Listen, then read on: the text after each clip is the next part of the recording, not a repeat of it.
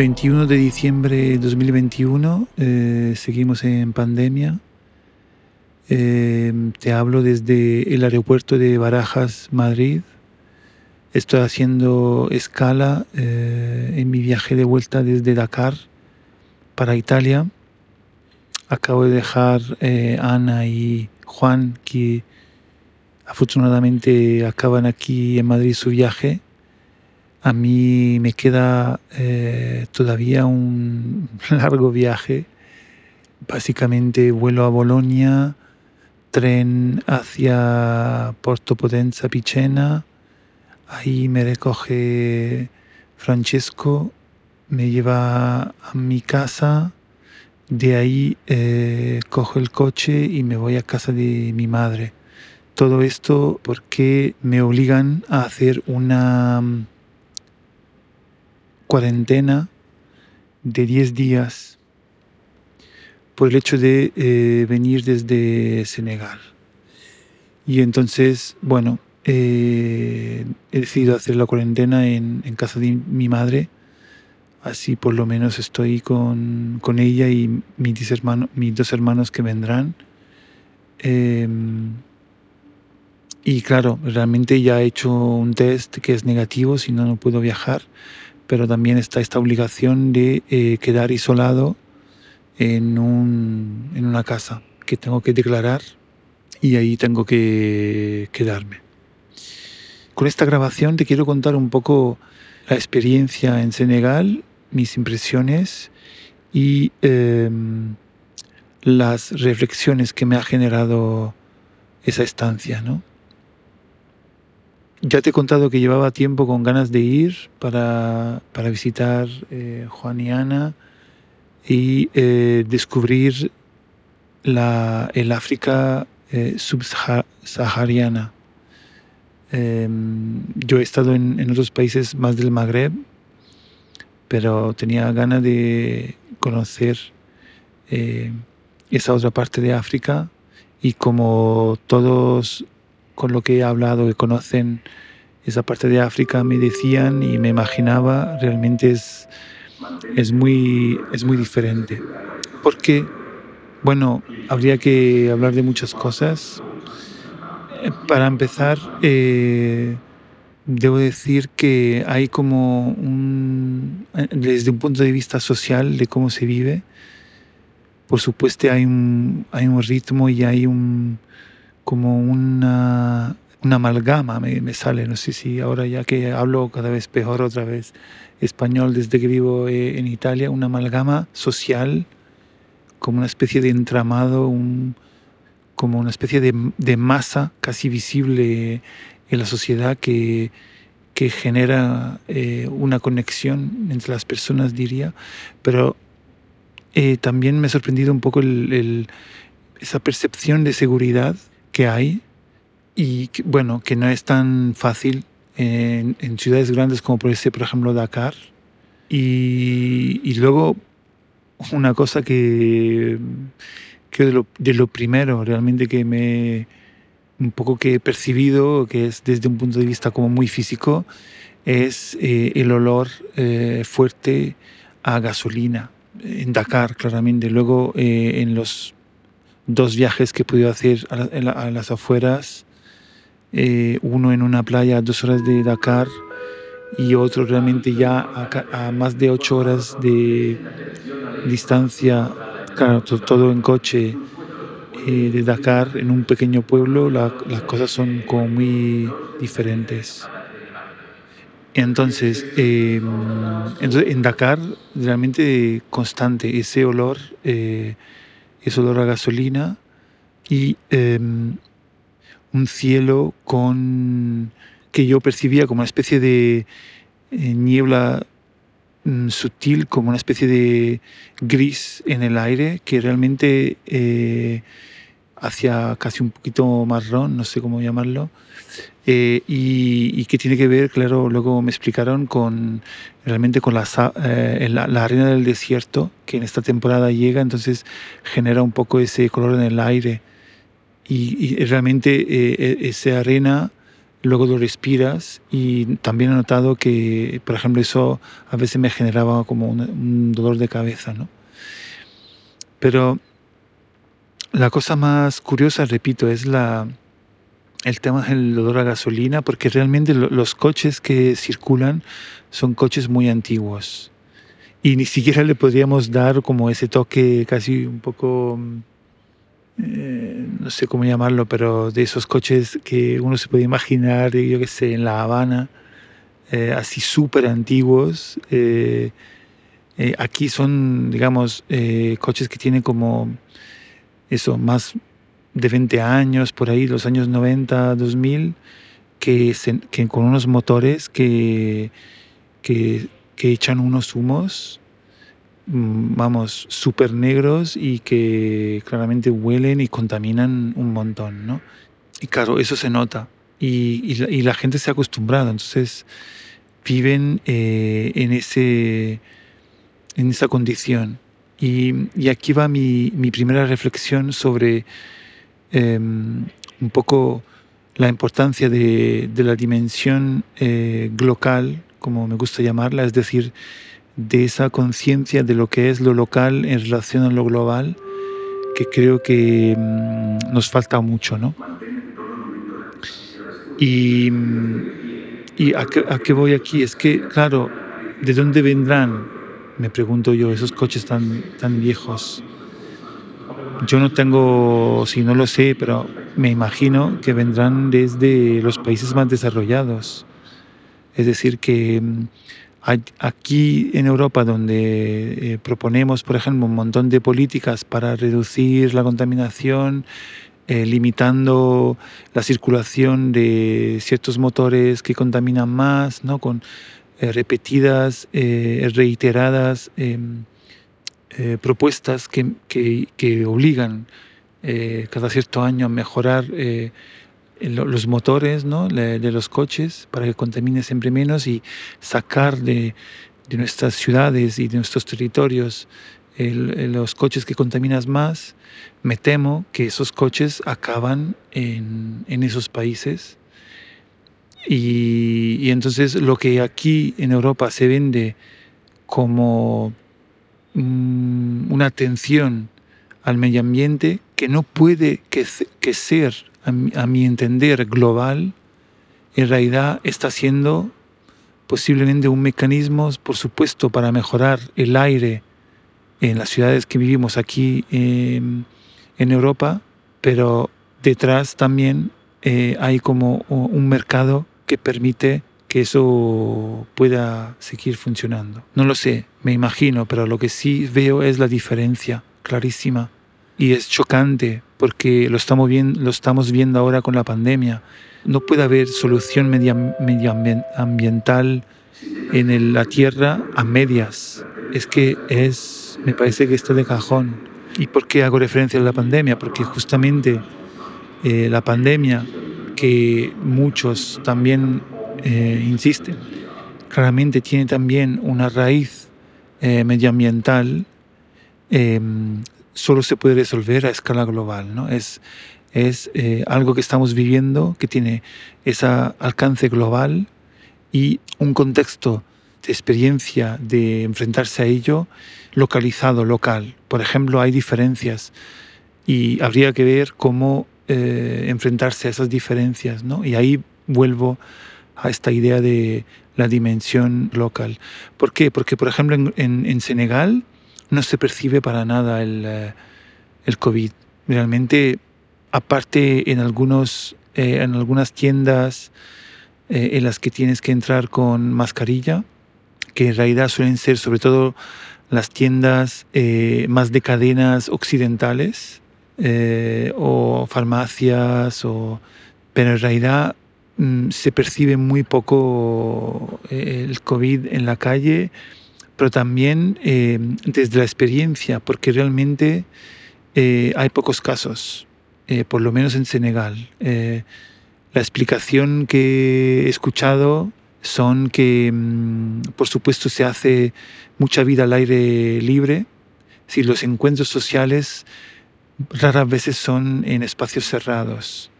eh, restaurantes, em, las, claramente las playas, todo eh, realmente son eh, al aire libre, los bares, los, hay muchos comercios en la calle, entonces eso, mucha vida en, el aire libre. Luego también está la cuestión de, la edad media de, de la población, ¿no? que, que aquí viene la parte un poco más triste, que lo que ocurre es que eh, en realidad la población es tan joven porque la, la, las personas mayores más débiles se enferman eh, de, enfermedades eh, más graves, de hecho.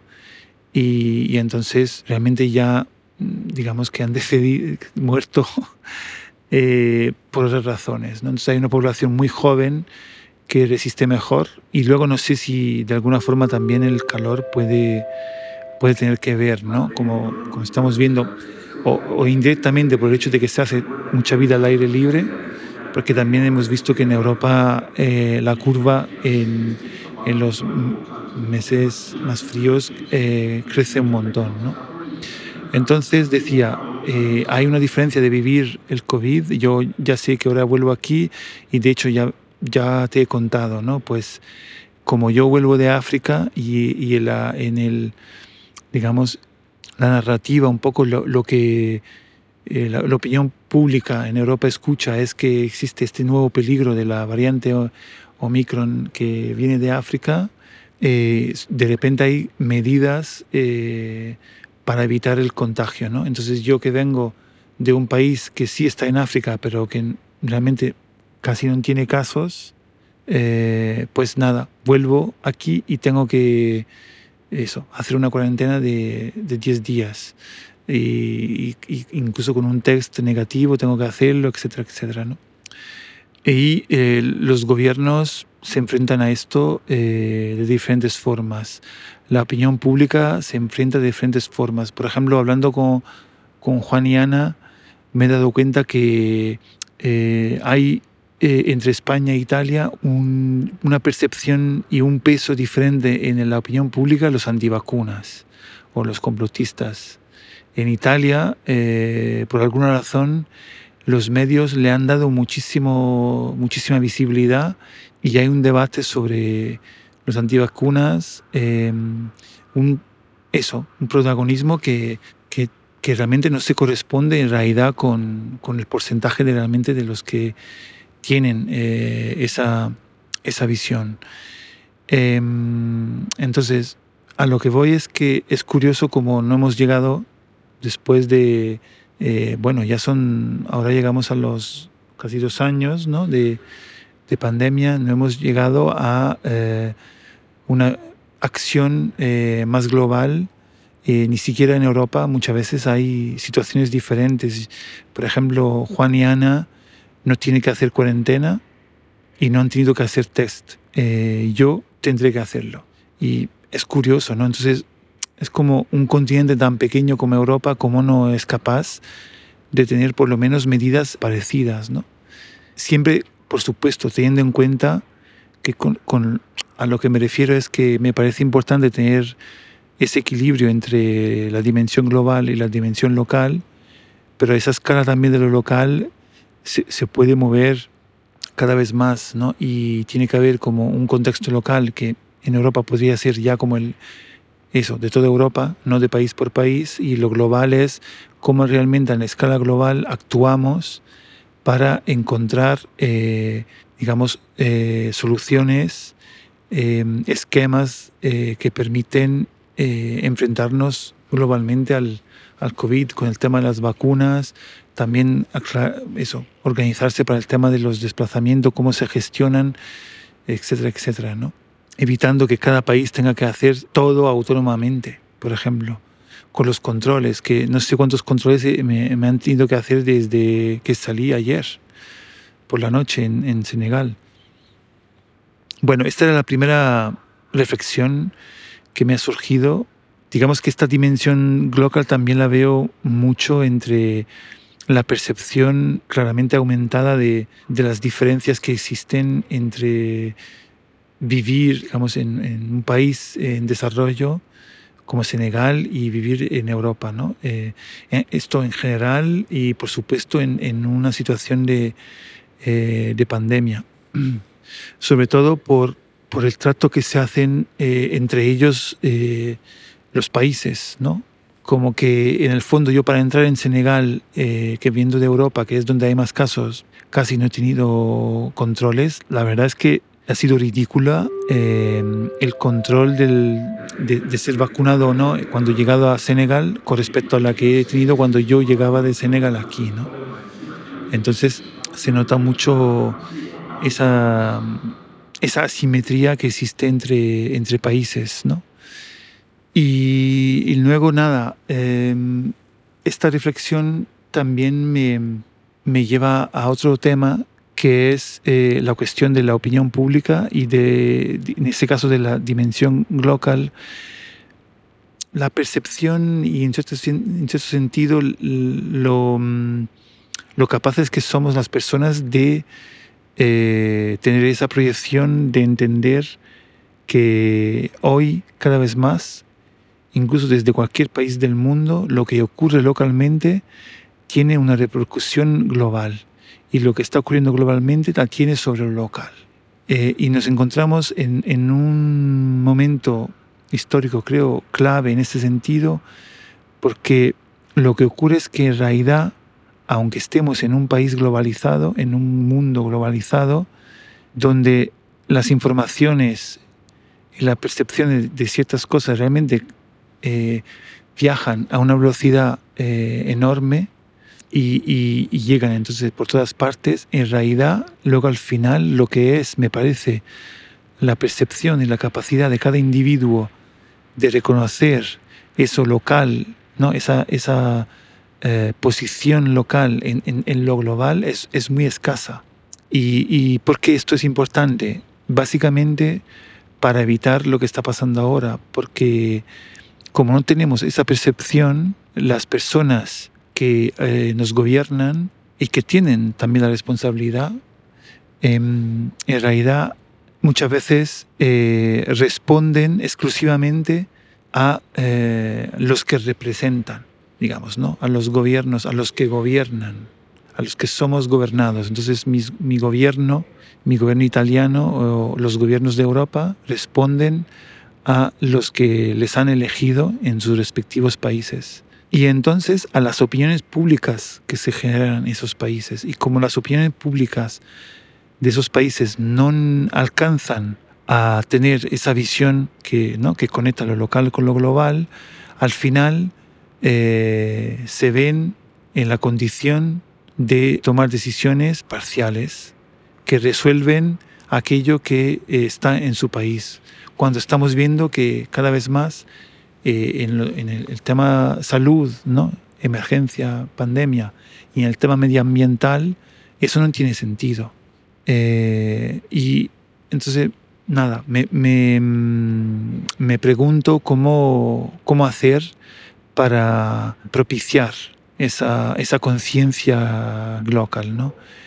que mm, creo que no tiene por qué ser un privilegio y no me refiero, digamos, a, a una percepción elitista de quien realmente tenemos la suerte, por ejemplo, de viajar, sino que realmente eh, para mí tiene que ver con eh, los actores que, que están en, en, el intermedio, los que generan las narrativas, eh, también los que gobiernan. existe una responsabilidad ética de poder actuar para generar ese, ese discurso. Y esto lo digo y me hace mucha ilusión eh, mencionarlo hoy, que mm, un día después, día y medio realmente ya, de, de esa gran noticia eh, que hemos escuchado desde Chile con eh, un nuevo presidente elegido que nace de, todo un movimiento que desde años está sacudiendo Chile, donde los ciudadanos han decidido ¿no? tomar rienda eh, de, su, de, su, futuro, eh, aprendiendo del pasado. ¿no? Entonces digo que con una propuesta que me parece eh, muy progresista, que me parece que tiene esa visión eh, de situarse en, en, el contexto contemporáneo histórico, pero también desde esa posición de el territorio, lo local y en conexión con, con lo global. Y ojalá eso sea de estímulo para, para muchos otros países, ¿no? Eh, estancados en dinámicas que se repiten una y otra vez. Por ejemplo, como la que he podido comprobar en, en Argentina o la que conozco desde hace años eh, en Italia, en fin. Entonces, eh, a lo que voy es que hay una responsabilidad y creo que todas las personas que tenemos conciencia de, de, de, ello, al final siempre acabamos con el tema de la educación eh, podemos, eh, podemos actuar, ¿no? Podemos introducir nuevas eh, narrativas que acompañan los, los hechos que están ya ocurriendo, las transformaciones que ya existen y que tienen que luchar además contra, digamos, narrativas que la ocultan. y también muchas veces tienen que luchar con narrativas em, como demasiado alejada, eh, como demasiado teóricas, ¿no? Eh, eh, entonces, como que muchas veces en estos días, por ejemplo, le hablaba mucho con, con Juan, que me contaba de su trabajo súper interesante, de cómo en lugar de, digamos que hay muchas organizaciones que se dan cuenta del momento histórico, ¿no? Y quieren actuar en positivo, para generar impacto positivo. Y muchas veces nos posicionamos en luchar contra, nombrando aquello que está mal y muchas veces con un efecto eh, rebote que le eh, suele dar, eh, le suele continuar a dar, digamos, soporte. Y muchas veces ese luchar contra se puede hacer evidenciando lo que ya está existiendo y, emergiendo en, en eh, con una tendencia opuesta a aquella que consideramos eh, no oportuna, ¿no? Y entonces, en lugar, entonces la narrativa, en lugar de ser una narrativa en contra, eh, que sea una narrativa que da visibilidad a, esa, a, lo nuevo que, que, está llegando.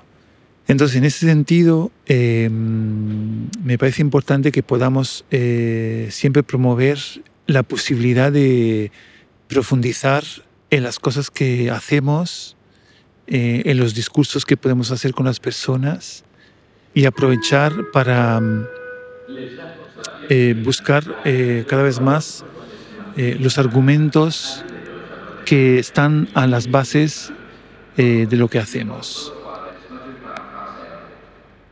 Y aquí, para cerrar, voy a hacer referencia como a una duda que yo tengo ahora personalmente, eh, en el ámbito profesional, porque me doy cuenta lo fácil que es, y esto lo he reflexionado muchas veces, lo fácil que es caer en la trampa de la producción.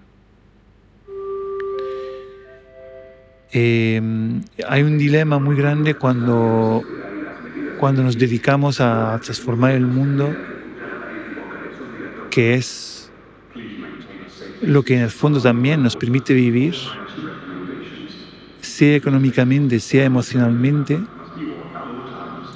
hay una trampa enorme que es eh, aquella que me parece muy similar al que se enamora de, se enamora de la lucha, ¿no? Durante mucho tiempo, por ejemplo, yo no, no aguantaba participar en las manifestaciones, no entendía por qué, y lo entendí con el 15M. Con el 15M en España fue cuando volví a manifestar. Y me di cuenta que no aguantaba los que estaban manifestando porque están enamorados de la lucha, porque sin la lucha no pueden vivir, porque es lo que, es lo que le mantiene vivo. Pero en realidad se supone que estás luchando para mejorar la vida de todos, para generar más justicia social, y cuando te encuentras, y a mí por lo menos eso me, a mí me, para mí es devastador. Y, siempre me alejo de, de, esa situación. Pero claro, entonces por eso tengo mucho miedo yo de volverme eh, así. Enamorarme, por ejemplo, del, del trabajo, ¿no? Eh, con eso, con eso que siempre se dice, cuando te gusta el trabajo no trabajas nunca. Y ahora tengo bastantes discusiones con Alessandra que me hace ver como en eso hay mucho, hay mucho que hablar. Todavía no lo tengo claro yo tampoco, pero empiezo a percibir cada vez más eh, ese peligro. Veo como una alarma, eh, una alarma ahí, ¿no? Entonces cierro con, con esto. Eh, ya veré si me animaré a, grabar más audios. Este ha sido ya bastante largo. Em, me he ido un poco de un tema a otro, eh, pero bueno, mm, quería compartir un poco esta experiencia que, que realmente en el, justo en los últimos días me ha tenido un poco así em, nervioso porque me enteré de última que tenía que hacer la cuarentena, que, que tenía que hacer el test y etcétera y, y entonces la vuelta va a ser un poco eh, intensa. Eh, pero nada, voy a aprovechar eh, también las vacaciones para descansar un poco y seguramente reflexionar aún más sobre estas cosas. sin más, ojalá te animes a dejar algún comentario y nos vemos en el próximo.